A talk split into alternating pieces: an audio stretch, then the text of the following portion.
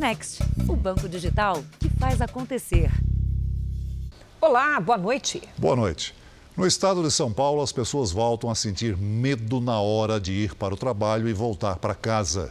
No primeiro semestre, 27% das vítimas de roubo eram pedestres e o número está aumentando. Flagrantes mostram que os assaltantes não têm hora para agir, que os principais alvos muitas vezes estão nos pontos de ônibus. Na volta para casa, desagradável surpresa. O criminoso aparece de repente e, em poucos segundos, leva os pertences da senhora sozinha. Neste outro vídeo, os assaltantes saem de um carro e roubam as pessoas que estavam em um ponto de ônibus. Segundo as estatísticas da Secretaria de Segurança Pública de São Paulo, nos seis primeiros meses de 2021, de cada 100 roubos registrados no estado, 27 foram praticados contra pedestres. No mesmo período do ano passado, essa proporção era de 21%. Esse é o cenário que simboliza a insegurança de boa parte dos trabalhadores de São Paulo. Um ponto de ônibus numa rua afastada, na periferia. Nas madrugadas, aqui os moradores se aglomeram à espera da condução para o emprego os criminosos chegam armados, surpreendem a todos e ninguém consegue escapar do arrastão. Relatos como o de Marliton se tornaram comuns nos bairros mais isolados. Então, justamente aqui nessa faixa de pedestre, quando eu já vi outros que estavam no ponto correndo, falando assalto, mas eu não entendi, que falaram baixo. Então, quando eu parei, já se dei com a arma no, no rosto, passo o celular, eu entreguei o celular, você vai correr na frente de uma arma de fogo com dois caras numa moto? Não tem como. Flagrantes mostram como as quadrilhas agem nas ruas e nos arrastões em pontos de ônibus. Muitas vezes, no deslocamento para o trabalho, entre janeiro e junho desse ano foram mais de 15 mil roubos contra pedestres. Isso sem contar os casos em que a polícia não foi notificada. A facilidade em pegar um celular, que quase todos nós temos um celular, uma pessoa no ponto de ônibus ela está distraída de manhã, é, normalmente ela tem um celular e ele vende com facilidade esse celular. Para Marliton, o arrastão significa pagar parcelas de um novo celular que só vence em 2022, além, claro, do medo de sair para o trabalho. Porque você não pode mais ouvir um barulho de moto, que você já se esquiva pelas calçadas. Se tem um veículo, você para, espera passar a moto para você seguir. A sensação de medo é constante. Veja agora outros destaques do dia. Comissão de Constituição e Justiça aprova a permanência de Augusto Aras na Procuradoria-Geral da República. Presidente Bolsonaro diz que não abre mão de indicar André Mendonça ao Supremo. Incêndio destruiu 80% de parque florestal em São Paulo. Morre aos 80 anos Charlie Watts, o baterista dos Rolling Stones. Na série especial, obra que facilitaria o transporte na Copa ainda não levou nenhum torcedor.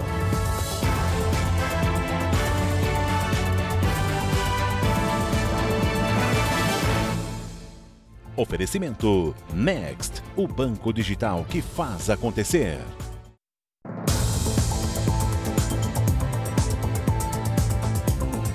Uma operação da Polícia Federal desmontou um grupo criminoso que escondia drogas em cascos de navios cargueiros. Traficantes internacionais levavam os entorpecentes de carro do Rio de Janeiro até Vitória, no Espírito Santo, onde embarcavam a droga sem que a tripulação soubesse. A casa de frente para o mar em Mangaratiba, no litoral do Rio de Janeiro, recebeu a visita inesperada dos agentes federais. Também houve mandados de prisão e de busca e apreensão na Barra da Tijuca, no Rio de Janeiro, e no Espírito Santo. Ao todo, 12 suspeitos foram presos. Desde 2019, a Polícia Federal investigava o esquema de tráfico internacional de drogas. A Capitania dos Portos também ajudou a desvendar como os criminosos agiam. De acordo com as investigações, a quadrilha levava a droga de carro aqui do Rio para Vitória, no Espírito Santo. E lá, para driblar a polícia, os traficantes se disfarçavam de pescadores e mergulhadores e utilizavam pequenas embarcações para fazer a cocaína chegar até a Europa. Esse foi um dos barcos pesqueiros usados pelos criminosos. Essas imagens mostram como a droga era içada até os cargueiros de grande porte. A cocaína era colocada dentro dos cascos das embarcações que seguiam principalmente ao porto de Roterdã, na Holanda. Obtivemos também restrição judicial de contas imóveis. Nós obtivemos dois flagrantes de entorpecente, um no Rio de Janeiro e um no Espírito Santo. Ao longo das investigações, a polícia apreendeu também 14 carros de luxo, 200 quilos de cocaína e mais de 800 mil reais. O pagamento por aproximação é a modalidade que mais cresce no Brasil. Aumentou sete vezes no último trimestre em comparação ao mesmo período do ano passado. Mas, como não é preciso digitar a senha para realizar a transação, os criminosos conseguem transferir dinheiro das vítimas sem que elas percebam. De norte a sul, internautas publicam vídeos alertando para o golpe. Vamos supor que a gente está dentro de um ônibus com essa bolsa aqui, ó. E uma pessoa pega uma maquininha dessa e passe do seu lado com a maquininha digitando um valor. Basta ela ter essa anteninha aqui, tá? O criminoso vai a locais onde pessoas possam estar com cartões de débito ou crédito. 4 a 10 centímetros são suficientes para a transação à distância ser efetuada, sem necessidade de senha. Pagou. Fernando foi uma das vítimas. Os criminosos gastaram 600 reais em compras que ele não fez. Começou compra realizada com sucesso de 50 reais. Aí foi, foi caindo mensagem no celular, do do aplicativo. Aí o banco pegou e conseguiu bloquear o cartão. Só no primeiro semestre do ano, o pagamento por aproximação movimentou 53 bilhões de reais. A associação brasileira que representa os cartões desconhece o número de reclamações de fraude, mas afirma que é possível evitar os golpes. O cartão, mesmo dentro da carteira, não deve ficar nos bolsos traseiros. Estipule um valor permitido para cada operação. Se o cartão for novo, verifique com o banco se o pagamento por aproximação está liberado. Se não quiser, peça para desabilitar o serviço. Se roubou sua carteira, ligue imediatamente para o seu banco. É mais importante ligar para o seu banco cancelar o cartão do que ligar para a polícia nesse momento, porque a partir do momento que você cancelou, cancelou seu cartão, eles não podem mais comprar. Um levantamento feito no Rio de Janeiro aponta que a Baixada Fluminense concentra 21 locais usados por criminosos para abandonar os restos mortais das vítimas. Na despedida, as últimas palavras de carinho do filho. Me abraçou, falou: Mãe, eu te amo. Aí foi onde ele recebeu o telefonema e saiu. Sem notícias, a mãe passou a procurar Carlos Henrique, que tinha 17 anos no mesmo dia. No desespero, falou até com os chefes do tráfico de drogas de oito comunidades na Baixada Fluminense. Eu tive que aguardar para poder vir uma ordem que eu poderia procurar dentro da comunidade. Desespero. Eu andei muito, andei muito. Duas semanas após o desaparecimento, um telefonema pôs fim às buscas. O corpo do adolescente foi encontrado em um manguezal na cidade de Duque de Caxias. O caso de Carlos Henrique reforça o que os números do Instituto de Segurança Pública mostram há quase 20 anos. 30% dos desaparecimentos foram registrados nas cidades da Baixada Fluminense. A região também aparece em outra estatística de violência. 14% dos corpos e 23% das ossadas foram localizados pela polícia em municípios da Baixada.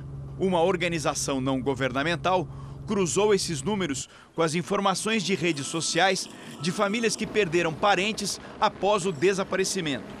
Encontrou 21 locais na Baixada usados para deixar os corpos. São áreas distantes, como o lixão do Jardim Gramacho, em Duque de Caxias, e essa região de mata na cidade de Itaguaí. Até a década de 80, 90, ou seja, os corpos desapareciam porque quando não existe corpo não existe crime. Né? Isso vem se modificando na Baixada Fluminense. Eles realizam o homicídio, eles desaparecem com esses corpos e depois de um determinado tempo eles apresentam isso em vias públicas. Isso é uma forma de construir uma pedagogia do medo nas pessoas, né? Para que elas saibam que naqueles territórios são esses grupos, milícias ou vários de drogas, que dominam esses territórios. Um ano depois, o desaparecimento e a morte de Carlos Henrique continuam sem respostas. É uma dor inexplicável. Você perdeu um filho assim. Por que fizeram isso? Por quê? O Jornal da Record procurou a Polícia Civil do Rio de Janeiro para saber sobre as investigações do desaparecimento e morte de Carlos Henrique, mas não tivemos retorno. O período de estiagem é uma preocupação em 15 estados brasileiros. Com os níveis dos reservatórios descendo rapidamente, o racionamento de água já é uma realidade em muitas cidades. Da torneira, nenhuma gota. É uma situação que tem se repetido na casa da dona Maria Luísa e de outros moradores de Salto, a 80 quilômetros da capital paulista. Com interrupções frequentes no fornecimento, é preciso reaproveitar. O que, que é essa água aqui, dona Maria? É da roupa que eu enxago na máquina e solto no tanque e ponho aqui. E guardo para mim poder passar pano dentro da casa. Já são 103 dias sem chuva na região. A seca levou a cidade a entrar em racionamento são 24 horas com água e outras 24 sem. O Ribeirão Piraí é responsável por 80% do abastecimento do município. Aqui fica o ponto de captação da água que é levada até a estação de tratamento. E essa régua aqui, ó, dá uma boa ideia do quanto a seca está afetando o Ribeirão. Em outros anos, mesmo com estiagem, a água costuma ficar perto ali, ó, daquele número 20 na régua. E agora o nível está quase um metro abaixo. Se a captação diminuir, se a, a população não colaborar, nós estamos preparados até para entrar numa fase vermelha. Não queremos. A fase vermelha consiste em 36 horas sem água e 12 com água. Em 15 estados brasileiros, a seca se agravou no último mês.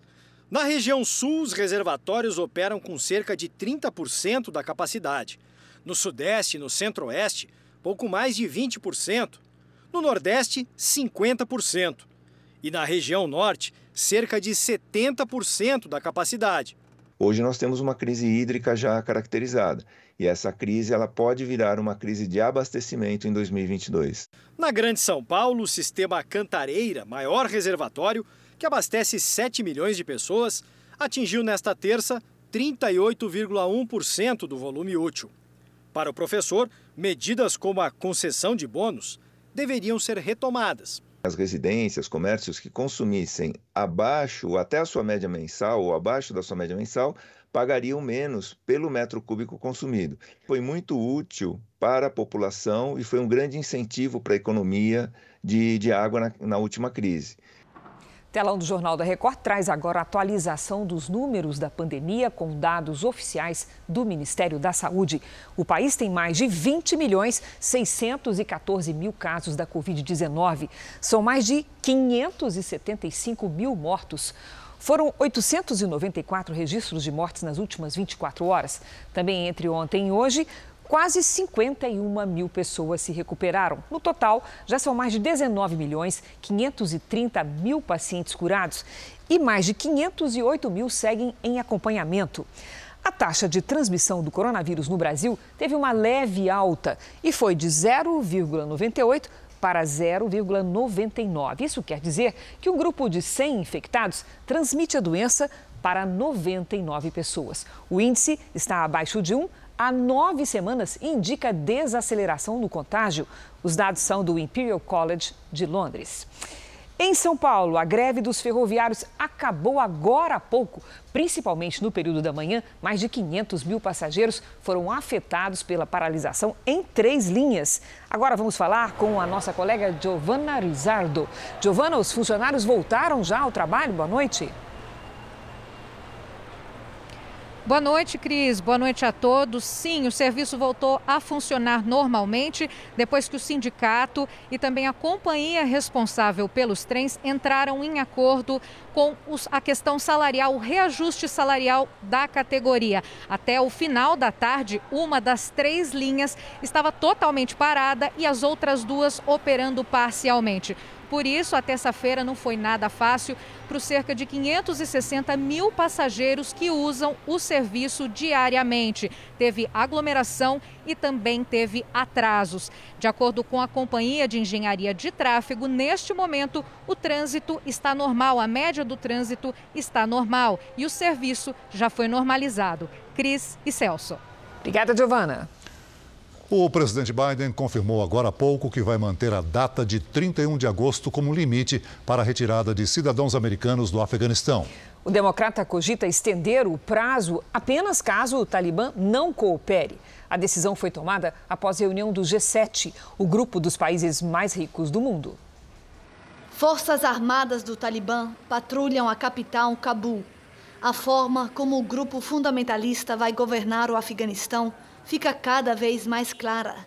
Para as Nações Unidas, já há indícios de repressão, com execução de civis e membros das Forças de Segurança Nacional. O recrutamento de crianças e as restrições aos direitos das mulheres também preocupam. A Organização Mundial de Saúde disse que os suprimentos só devem durar uma semana no Afeganistão. A Unicef, Fundo das Nações Unidas para a Infância, afirmou hoje que cerca de 10 milhões de crianças precisam de assistência humanitária para sobreviver no país. Na esperança de conseguir fugir do terror, famílias inteiras esperam em frente ao aeroporto de Cabul. O Talibã proibiu os afegãos de deixarem o país e afirmou que as mulheres devem ficar em casa pela própria segurança. Os extremistas também não querem estrangeiros no país a partir de setembro, o Pentágono confirmou que quase 64 mil pessoas já foram retiradas do Afeganistão desde julho. Veja daqui a pouco o incêndio que destruiu 80% de um parque florestal em São Paulo. E na série especial, a obra, que era para ficar pronta na Copa do Mundo 2014, está parada até hoje.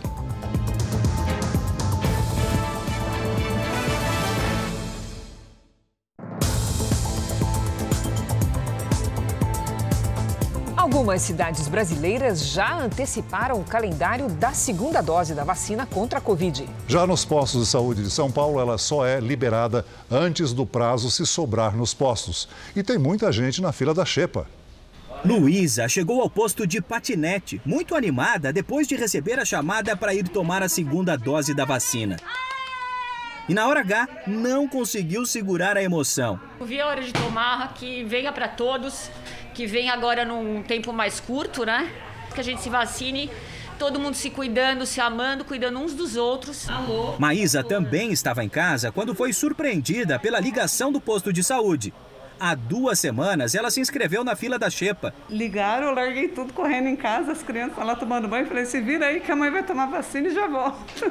Aqui em São Paulo, desde o dia 16, mais de 4 mil pessoas já tomaram a segunda dose com o imunizante que sobrou nos frascos ao final do dia nas unidades básicas de saúde.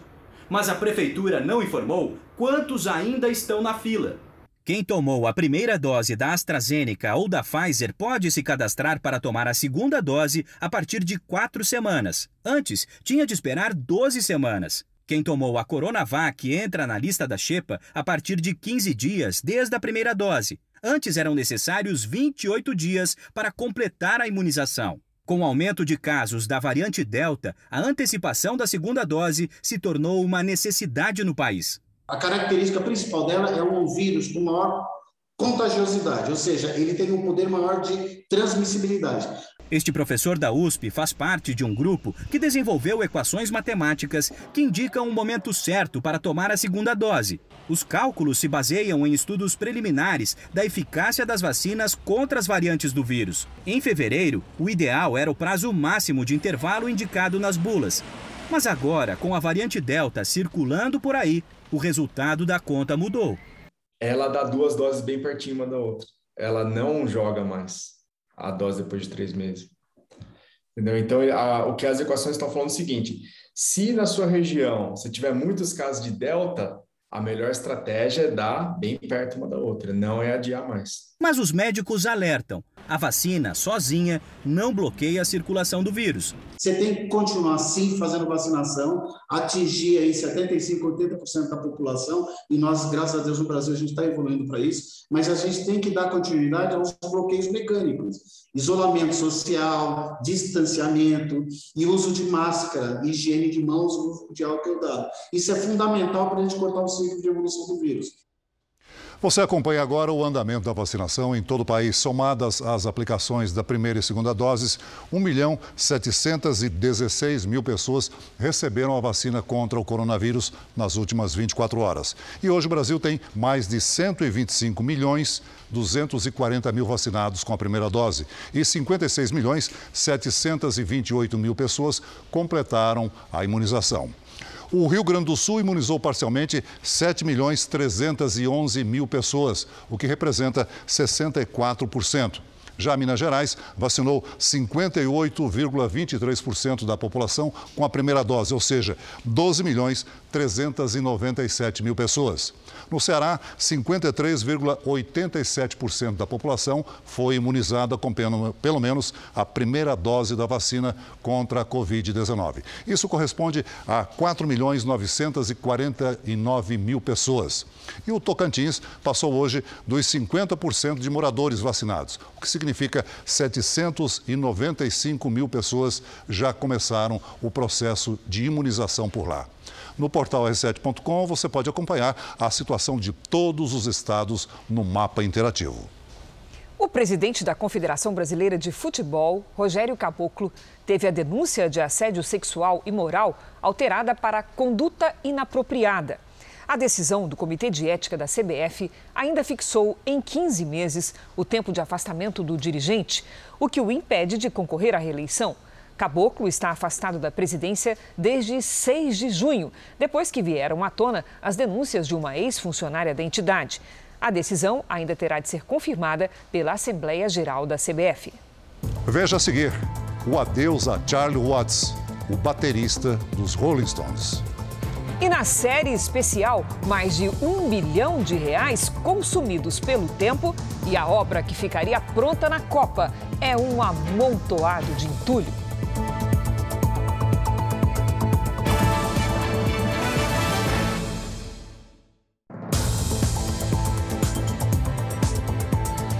Os bombeiros conseguiram controlar um incêndio registrado no Parque Estadual de Monte Alegre, no Pará. O fogo se alastrou rapidamente pela vegetação seca e destruiu uma área equivalente a 60 campos de futebol. Os bombeiros estão monitorando a área para evitar que o fogo volte a se espalhar. A polícia vai investigar as causas do incêndio.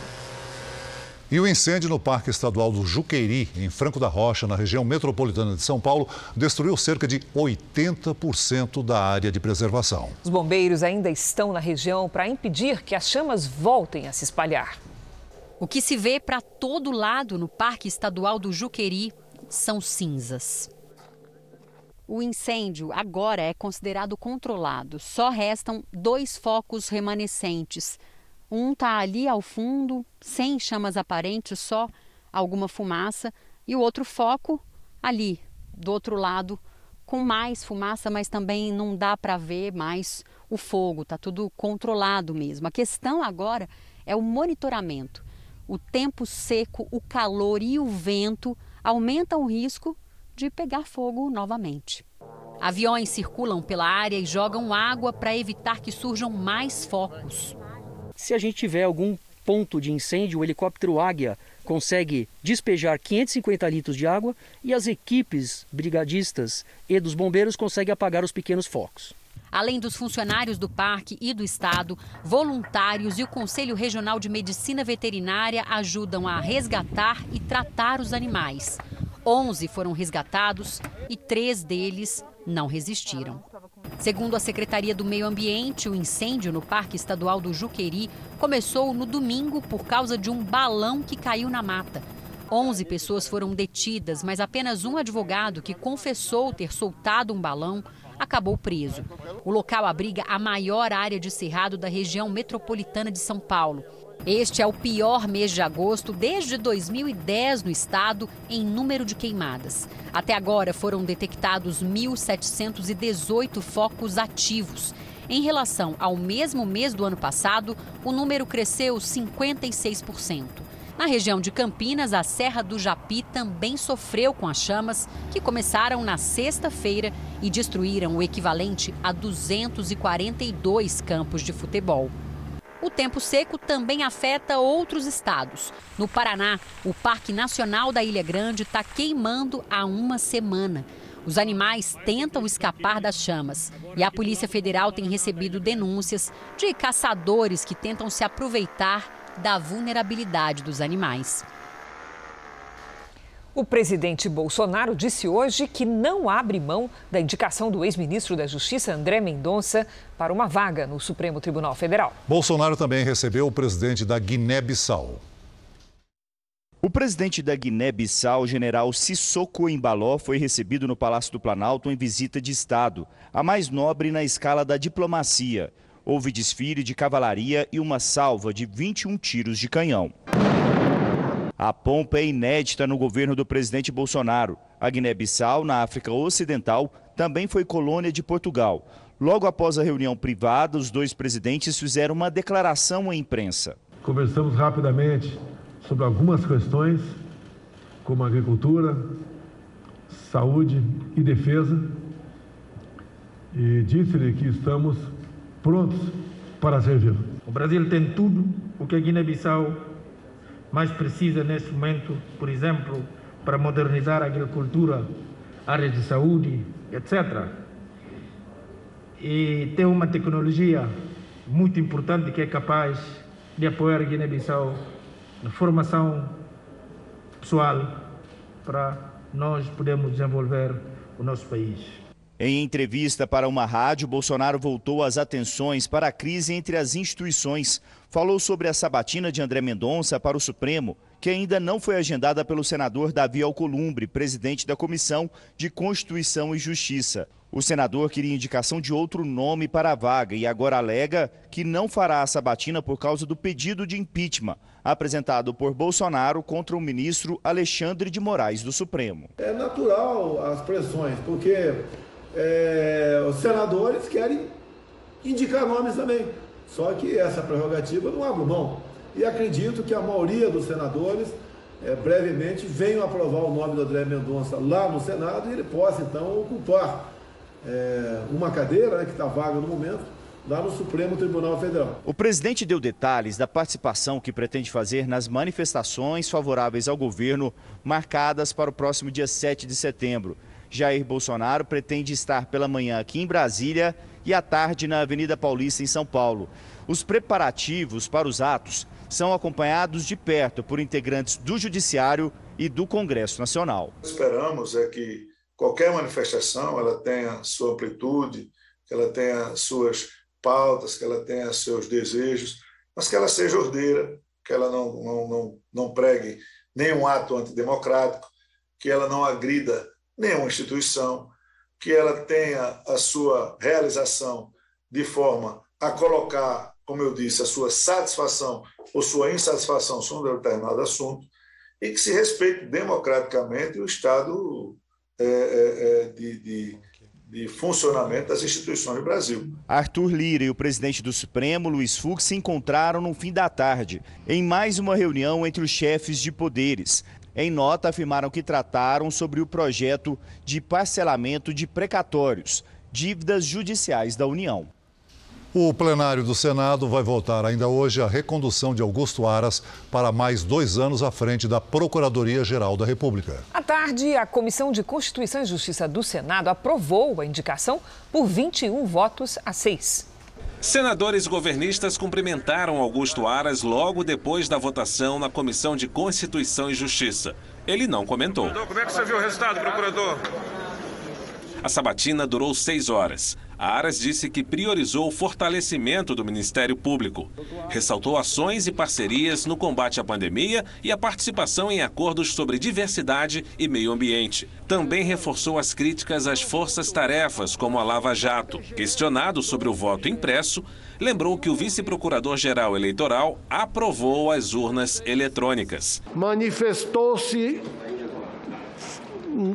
claramente pela idoneidade do, do, do sistema de votação utilizado ante a falta de comprovação de fraudes. Aras comentou as prisões do deputado Daniel Silveira e do presidente do PTB, Roberto Jefferson, por ameaças a ministros do Supremo Tribunal Federal. No momento posterior da prisão, tanto do Daniel Silveira quanto do Roberto Jefferson, houve ameaças reais ao, ao, aos ministros do Supremo, de maneira que, se no primeiro momento a liberdade de expressão era o, bem jurídico constitucional tutelado mais poderoso que existe dentro da nossa Constituição e da Constituição americana, que é o primeiro dos princípios, no segundo momento, já abandonou-se a ideia da liberdade de expressão para configurar uma grave ameaça. Mais cedo, o ministro Dias Toffoli, do Supremo, rejeitou um pedido feito por cinco procuradores que integram o Conselho Superior do Ministério Público para que tivesse andamento o um inquérito que acusa o procurador-geral de cometer prevaricação por supostamente atuar a favor de interesses do presidente Jair Bolsonaro. Augusto Aras foi o escolhido para o atual mandato, mesmo sem estar entre os relacionados da tradicional lista tríplice feita por procuradores. Aqui no Senado, Aras foi cobrado por um suposto alinhamento com Bolsonaro. Quando se fala em alinhamento ou não, está-se a desconhecer que o Procurador-Geral da República e o Ministério Público Federal como um todo deve agir dentro da técnica jurídico formal. Não pode se igualar, não pode se igualar a quem recebe um mandato eletivo. Tem que trabalhar dentro da Constituição e das leis. O PGR não é censor de qualquer autoridade, mas é o fiscal das condutas que exorbitem a legalidade. A Polícia Federal prendeu três suspeitos de envolvimento num ataque hacker ao site do Tribunal Superior Eleitoral em junho. Foram apreendidos R$ 22.500, uma arma de fogo, documentos e equipamentos eletrônicos que serão periciados. O inquérito foi instaurado a pedido do presidente do TSE, ministro Luiz Roberto Barroso. Os investigados responderão pelos crimes de invasão de dispositivo de informática e associação criminosa.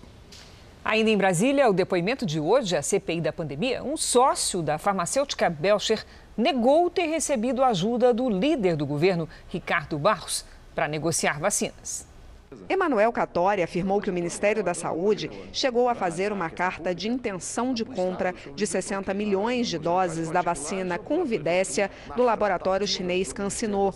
O contrato seria de cerca de 5 bilhões de reais. A vacina era a mais cara do mercado, 17 dólares por dose.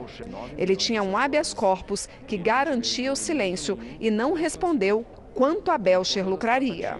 Mas como uma empresa privada, e eles são uma empresa privada e nós, como os representantes oficiais, claramente eu estaria ganhando uma comissão da Cansino referente a esse trabalho. Eu não trabalho, a questão da venda eu não estaria trabalhando de graça. Eu só não quero entrar em detalhes de valores que entre ambas as empresas que, que a gente acabou não finalizando não. a questão. Catori negou que a empresa dele tivesse sido beneficiada por relações políticas, apesar dele e de seu sócio serem amigos do líder do governo, o deputado Ricardo Barros. E o senhor em nenhum momento procurou para que ele fizesse alguma ajuda, uma mediação nessa comercialização de 60 milhões de doses de vacina. Eu afirmo que nunca solicitei essa ajuda dele. Conforme o Jornal da Record mostrou, em 2 de agosto, o sócio da Belcher foi levado a uma audiência do Ministério da Saúde por Ricardo Barros.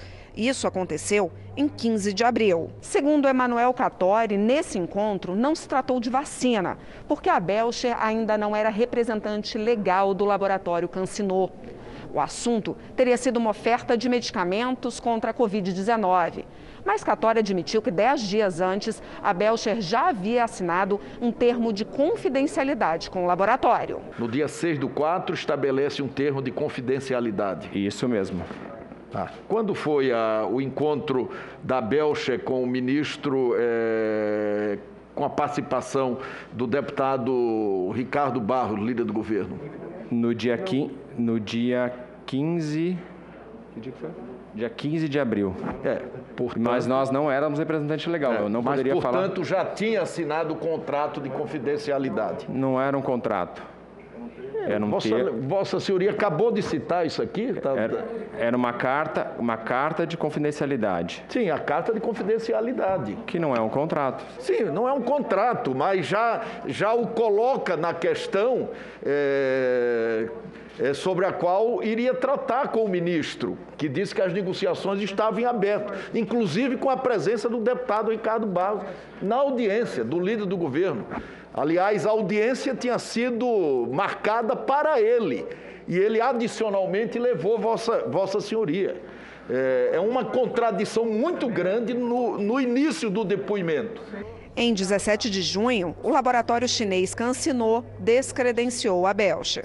Por que razão a Cancino rompeu o acordo firmado com a Belcher para sua representação no Brasil? Pode detalhar esse fato?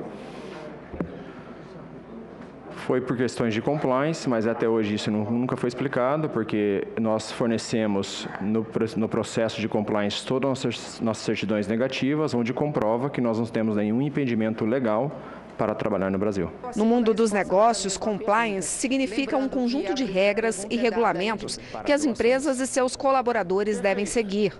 No fim da tarde, senadores foram ao Supremo fazer uma visita ao ministro Alexandre de Moraes. Eles querem que informações do inquérito que investiga fake news sejam compartilhadas com a CPI da pandemia. 6 mil indígenas fizeram uma grande manifestação em Brasília contra o projeto que muda as regras de demarcação de terras. Ao vivo da capital federal, o Alessandro Saturno traz as informações. Boa noite, Alessandro. Olá, Celso. Boa noite para você, a Cris e a todos que nos assistem. Indígenas de 170 povos deixaram o acampamento montado na esplanada dos ministérios e vieram caminhando aqui até a Praça dos Três Poderes. Pararam em frente ao Supremo Tribunal Federal. Uma carta aberta direcionada aos ministros foi assinada por mais de 160 mil pessoas. Todas elas são contra a tese do chamado marco temporal, no qual os indígenas só podem reivindicar terras que ocupavam antes de 1988, data da promulgação da Constituição Federal. Na sessão de amanhã, os ministros vão analisar um recurso para dizer se essa tese é válida ou não. O dinheiro do governo para abastecer o sertão está acabando. Preocupante essa notícia publicada no R7.com, hein, Cris? Muito grave, hein, Celso? 2 milhões de brasileiros podem ficar sem água a partir da semana que vem. Pois é, você vê, isso é uma descoberta, uma apuração da nossa equipe lá de Brasília, que foi reforçada essa semana. É muito simples, você entra no portal r7.com, clica aqui, ó, Brasília, e já aparece R7 Brasília e também a reportagem que o Celso acaba de mencionar. Dinheiro do governo para a água no sertão acaba no fim de agosto. No ano em que pode ser registrada a mais severa seca do século no Brasil, há risco de suspensão da Operação Carro-Pipa, que é mantida pelo Ministério do Desenvolvimento Regional. Para ler a reportagem completa e ter acesso às notícias e ao conteúdo exclusivo dos nossos colunistas, acesse r7.com. Vamos agora com a opinião de Augusto Nunes. Boa noite, Augusto. Boa noite, Cris. Boa noite, Celso. Boa noite a você que nos acompanha. Fisicamente, crianças e adolescentes em idade escolar foram os menos atingidos pela Covid-19. Mas nenhuma outra faixa etária da população brasileira foi tão afetada por prejuízos intelectuais, psicológicos e materiais decorrentes da estratégia de combate à pandemia de coronavírus. As salas de aula ficaram fechadas por quase um ano e meio. Os efeitos colaterais da mais extensa quarentena educacional do planeta se estenderão por muito mais tempo. E boa parte do que se perdeu jamais será recuperada. Nesta segunda-feira, o ministro da Educação, Milton Ribeiro, resumiu numa palavra o que sentiu num recente encontro internacional de especialistas em ensino público. A palavra é vergonha. Faz sentido. Segundo a Unicef, 5 milhões e 500 mil brasileiros entre 6 e 17 anos não tiveram acesso a atividades escolares ao longo de 2020. O índice de evasão regrediu ao registrado de 1970 a 1975. Desde o começo da pandemia, quase 1 milhão e 400 mil brasileiros abandonaram os estudos, a grande maioria para sempre. Está difícil respirar, né? É que a fuligem e o ar seco estão comprometendo a qualidade do ar na maior parte do Brasil. Só mesmo uma boa chuva para resolver esse problema. Vamos falar com a Lidiane Sayuri? Lidiane, nós vamos reivindicar uma chuva para você. Eu tô nesse protesto também, Cris. Como é que vai ser a quarta-feira? Vamos lá, boa noite para você, para o Celso, para quem nos acompanha. Mas infelizmente a notícia não é boa, não. A chuva segue concentrada só nos extremos do país, viu? Nos próximos dias, as nuvens carregadas até avançam, mas sem força para atingir as áreas críticas do centro-oeste e do sudeste. A quarta-feira será mais um dia bem quente e seco entre São Paulo e o Ceará, em todo o centro-oeste e do Tocantins até Rondônia. A estiagem está mais crítica nos pontos em lilás do mapa. Já são mais de 150 dias sem aquela chuva para valer nestas áreas. No sul, uma nova frente fria se forma neste momento e já provoca chuva. O risco de ventos de até 80 km por hora e granizo continua entre o Rio Grande do Sul e o interior do Paraná. Quarta-feira em Porto Alegre com chuva e máxima de 20 graus. Já no Rio de Janeiro, sol e 34. Em Cuiabá, faz 39. No Recife, sol, chuva e 28 graus. Em Rio Branco, 34. Em São Paulo, quarta-feira de sol, tempo seco e 32 graus. Na quinta, mais quente, com 33. Já na sexta-feira, tempo nublado com chuva e 22 graus. Sábado, sem nada de sol e 21 graus. Tempo delivery. A Josi pergunta se vai chover na ilha de Itamaracá, Pernambuco. Opa, vamos lá, Josi. Chove pelo menos um pouquinho por dia até domingo. Nesta quarta, as pancadas de chuva acontecem à tarde e à noite, máxima de 29 graus. Na quinta, pode chover a qualquer hora. Na sexta, o sol aparece de novo e chove a partir da tarde. Agora, Cristiana, da cidade de Alvorada, Rio Grande do Sul. Opa! Cristiana, esta quarta-feira será nublada, com chuva de manhã e temporais no resto do dia. Máxima de 22 graus. Na quinta, dia chuvoso, com 17 à tarde. Na sexta, o tempo seca, o sol volta e a temperatura começa a subir de novo. Participe do Tempo Delivery pelas redes sociais. Mande a sua mensagem com a hashtag você no JR. Até amanhã, gente. Até amanhã, Lidy. Obrigada, Lidy.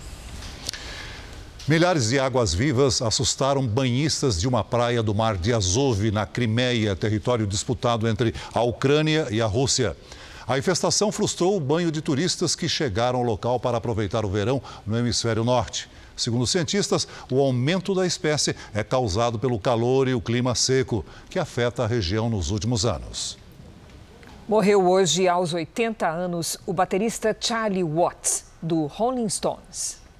O músico estava internado em Londres, na Inglaterra, após passar por uma cirurgia. Não foram divulgadas informações adicionais. Recentemente, havia sido divulgado que Watts não participaria da nova turnê do grupo.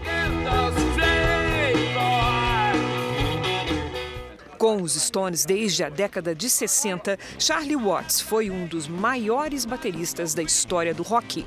Não fundou a banda como Mick Jagger e Kate Richards, mas participou de todas as gravações em estúdio.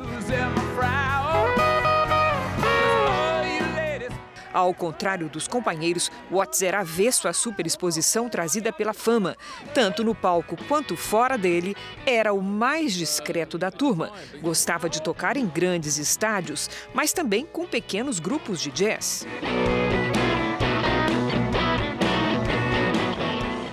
Sempre elogiado pela estabilidade, nas palavras de Kate Richard, ele era a cama onde musicalmente se deitar.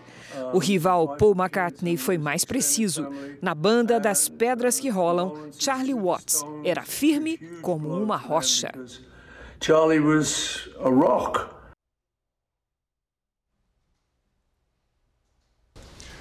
Bombeiros encontraram mais um corpo na tarde de hoje em Brumadinho, onde a barragem Córrego do Feijão se rompeu há mais de dois anos e meio, em janeiro de 2019. Ao todo, 270 pessoas morreram. 10 ainda estão desaparecidas. Um trem que levaria torcedores na Copa do Mundo, que aconteceu no Brasil em 2014, virou símbolo de erros de planejamento, desperdício de dinheiro público e até corrupção. Sete anos após o Mundial, o projeto do VLT, o veículo leve sobre trilho, em Cuiabá, ainda é uma incógnita. A obra já custou mais de um bilhão de reais e segue inacabada. No meio do vai e vem dos carros, uma obra inacabada. Parece parada no tempo, e está. E longe dali, também parados, estão os trens. Muitos trens que deveriam transportar milhares de pessoas diariamente em Cuiabá, capital de Mato Grosso.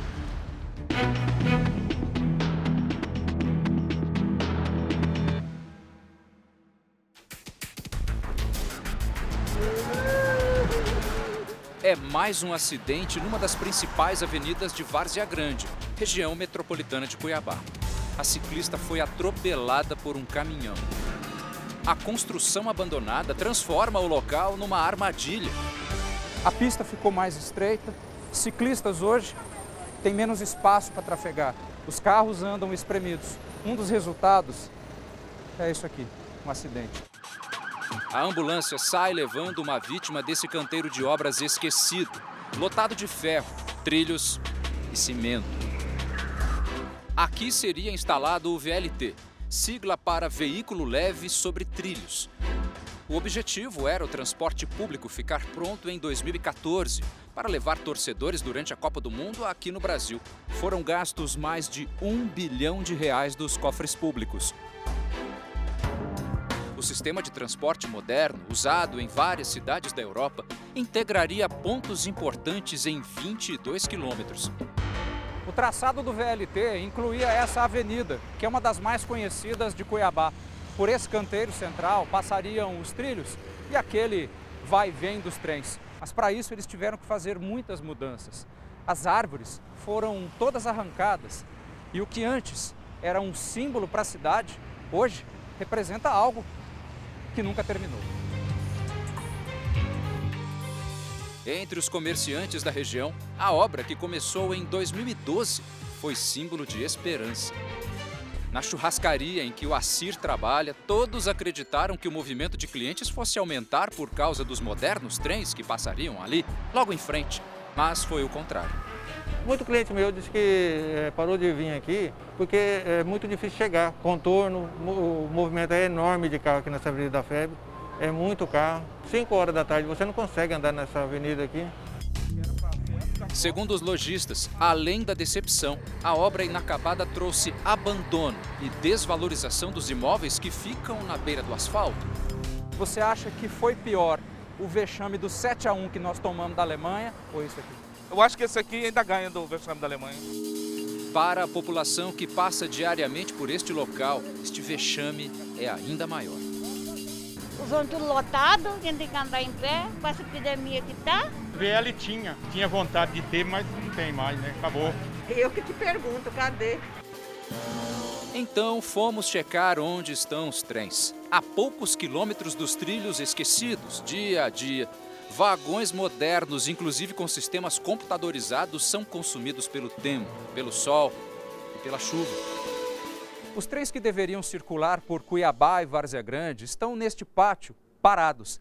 São 40 composições, com sete vagões cada, ou seja, 280 carros sem uso. Se estivessem em funcionamento, era para ser assim. O passageiro embarcaria num desses vagões e no calorão que faz aqui em Mato Grosso, encontraria uma temperatura interna de cerca de 20 graus. Aqui cabem até 400 pessoas. O trem trafegaria numa velocidade média de 40 km por hora e com um detalhe, sem congestionamento pela frente. Mas afinal, o que aconteceu para a instalação do tão sonhado VLT parar? Atos ilícitos da prática de corrupção, ela foi judicializada e por própria delação do ex-governador Silval Barbosa, onde ele assume a prática dessa irregularidade. Denúncias de fraudes envolvendo o governo de Mato Grosso levaram a Polícia Federal a investigar a obra. O ex-governador Silval Barbosa, eleito na época pelo MDB, chegou a ser preso em 2015. Dois anos depois foi solto após devolver milhões de reais aos cofres públicos e de fazer uma delação premiada. Nela, o político diz ter recebido propina do consórcio vencedor depois da licitação para adotar o VLT. O advogado do consórcio nega. O Estado, de fato, para justificar o injustificável, se apega a essas alegações de, de fraudes na licitação, de fraudes na execução do contrato, de pagamentos de valores indevidos a agentes públicos, mas isto não procede. Ela foi paralisada por ordem e, e interesse do Estado de Mato Grosso, por razões que o consórcio não, não conhece. Já o governo atual diz que o motivo para as obras continuarem assim, paradas, é simples: financeiro.